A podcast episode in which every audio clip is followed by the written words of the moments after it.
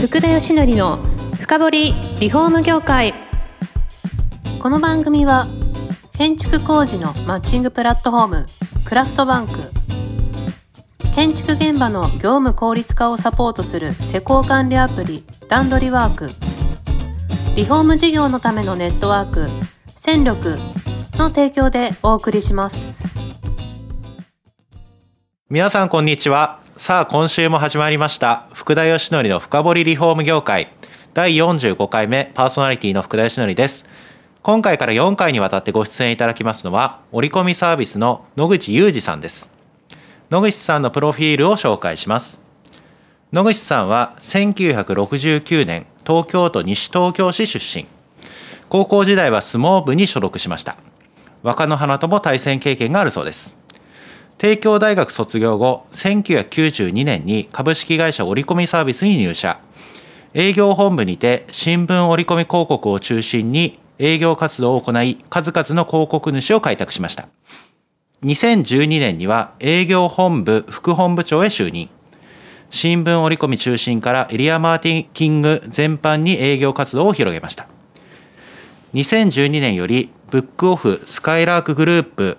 両企業の屋外看板の一括管理をスタート屋外看板事業が一気に拡大したそうです2014年より Google 社とパートナー契約を結び Web 広告事業へ本格参入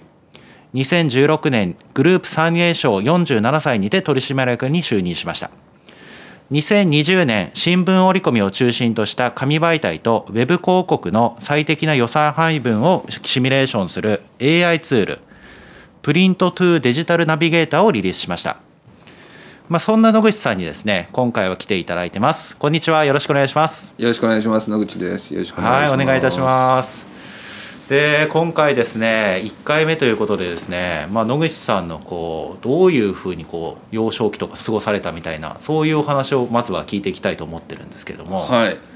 えっ、と出身は先ほど福田さん言いましたけど、あの旧保谷市ですね。今の西東京市出身で、はいあのうちの実家米屋だったんで、はいすごい太ってでかい子供時代を過ごしましたね。あもう米をバクバク食べられたってことですそうねそうですね。まあそんなのもあって、 はいまあプロレスもね、当時新日本プロレスがあのあーゴールデンタイムでやってたんで、はいまあプロレス大好きになっちゃって、はい中学生ぐらいの時にちょっとプロレスの門を叩きたいと思って、はいトレーニング一生懸命やってたんですけど、はいあの父親から高校行けって言われて、はい泣く泣く高校に行あってですね泣く泣くなんですね、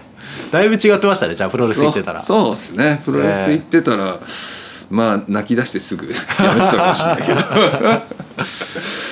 でやっぱり気になるのは高校時代ですよ、相撲部に所属されてたんですねう、 そうですね、えあのまあ、あの高校も帝京なんですけど、はいあのやっぱスポーツ強いんで、えええまあ、今部活やっぱ盛んなんですけど、まあ、その中でやっぱりこうアメリカンフットボール部が非常にチアリーダーもマネージャーも豊富にいたんであこーれはアメリカンフットボールだろうと思ってアメリカンフットボール部入ったんですけど、はいアメリカンフットボールあの作戦がやっぱりもう何十種類もあるんで、はいいきなり1年からこう活躍するの難しいので。なるほどまあこんなでかいんだったら俺相撲部行けよって言われてちょっえと相撲部のお手伝いにあそうなんですかそうなんですあそれでそちらにお手伝い行ってそのままこうそう入られたみたいなそんな感じなんですかねそうそうですね、えーやっぱりあの力士もね代々こう出てるような高校だったんで、はいまあ、その割にやっぱり相撲やりたい人いないじゃないですかはいなんでこう、まあ、体のでかい柔道部アメリカンフットボールからこう、まあ、掛け持ちみたいなそういうとこだったんで、えまあ、最終的には正式に入部してやってましたけー、どそうなんですかえ、はい当時ってじゃあな何キロぐらいあったんですか当時100キロありましたねあやっぱそうなんですね、はい、ちょっと古い話ですけど、はいあの昔の体重計は針なのではいあの100キロ100を超えると針がビンと 一周しちゃうんでまああの一応思春期なんであのはこう体重がわからないところに行かないようになんか99点いくつ とかなんかそういうのをちそうょなんだっとキープするようになんか頑張ってたりとかして今全然見えないですよねう、そうですねえー、あのーまあ若野花と若野花さんと3回ぐらい相撲取ったりとかしてましたけど、はい結局あの驚愕で太ってると彼女できないんではいこれもう彼女欲しいなと思ってはい相撲は、えー高3の春ぐらいでやめてえええもうそっからこうダイエットに勤しみえはい最終的には65キロぐらいまであ痩せたんですけ相ど当痩せられましたね痩せましたね、ええ彼女できなかったですけどいやでも若野花と対戦したなんてとんでもない貴重な経験じゃないですかそうそうですねやっぱり当時相当強かったんですかそうですね負けたとこは見たことなかったあですやねっぱり、はいいやそりゃそうですよね、はいちょっとおぼろげな記憶なんですけど、えちょっと細かい話していいですかえあもねちろんですよはいあの受け止める感じでしたねはい若野花は常に、あうあ、ん、お兄ちゃんははいなのでまあ自分から攻め受け止めても、まあ、勝てるみたいな、あそうなんういやでもそんなに体は大きくなかそったうんでですすかねんね多分身長もそんな大きくないし、まはあ、い身長ももちろん僕より小さかったですしええ体重も、多分その当時こう相撲やってる相撲部の高校相撲部の中でも多分かなり細い方でしたね。あそうなんですか、うん技でこううまくこうそ勝うでつすねみたいなそんななん感かじなん物でがすかね違うみたいなへえそんな感じでしたね。でもあれですねそういったなんか運動系からはい全然違うというかですねこのうん折り込みサービスにそうですね入社されると、これなぜだったんですかあのー学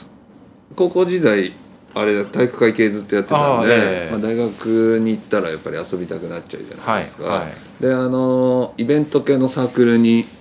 行ってたので、いはいはい当時やっぱりこう学生企業なんかも流行ってて、はいでこうまあその当時はディスコですかねはいで、まあ、人を集めてで企業さんにスポンサーついていただいてみあーたいなことっていうのがもう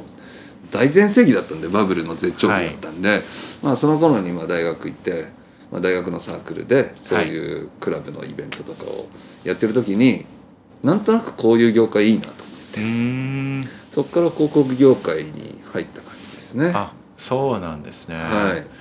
えー当時もやっぱりあれですか折り込みサービスさんって言ったらこの折り込みとかそこ業界では有名だったんですかねそうですねえあのー大正11年に、えはいえー、と我々の創業者ですね斎藤岩次郎さんがですね、はいえー当時の三越さんですかね当時の三越さんでにあの銀座の出版社に勤めてたらしいんですけど、はいその時に三越さんからあの新聞の取り次ぎ所になんかビラみたいなものを持って配ってもらえないから交渉してくれないって言われてはいでリヤカーで銀座の近所の新聞取り次ぎ所にはいビラを持ってって、はいそれで新聞に入れたっていうのが新聞折り込みの発祥だって言われてますね。あ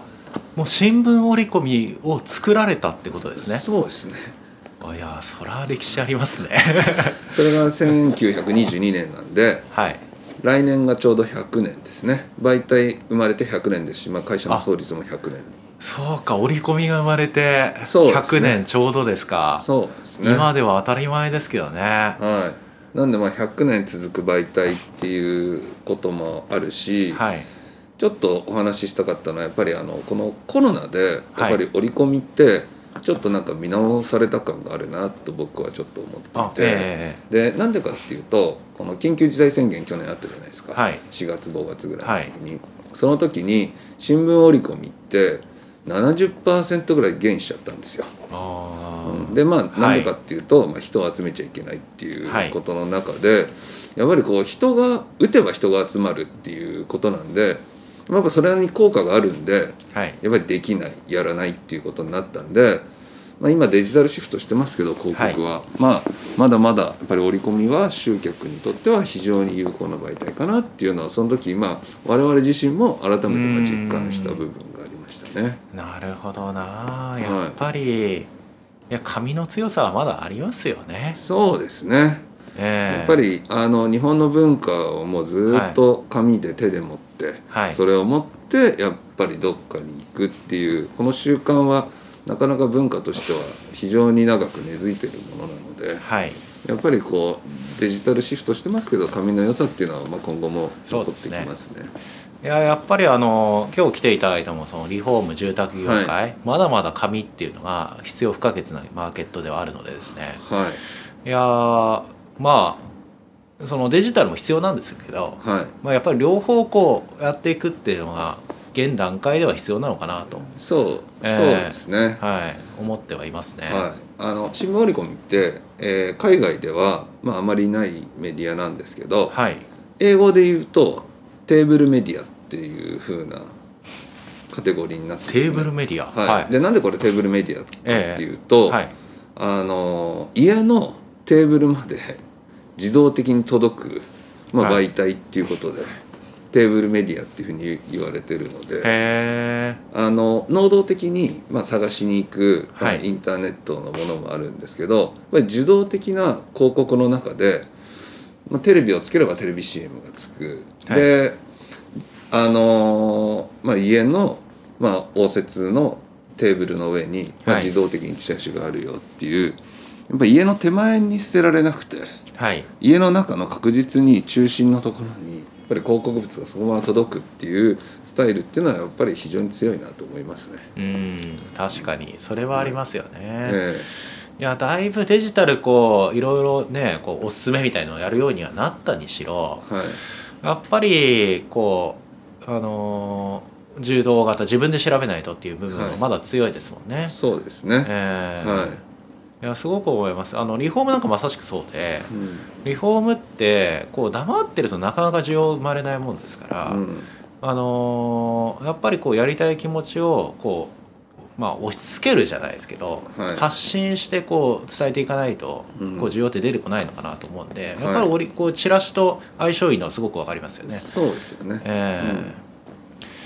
あーそれでそうした折り込みサービスさんに入られて、はいまあ、またちょっとこの経緯のところに戻るとですよはいもうあれよあれよというこう昇昇進してこう行かれる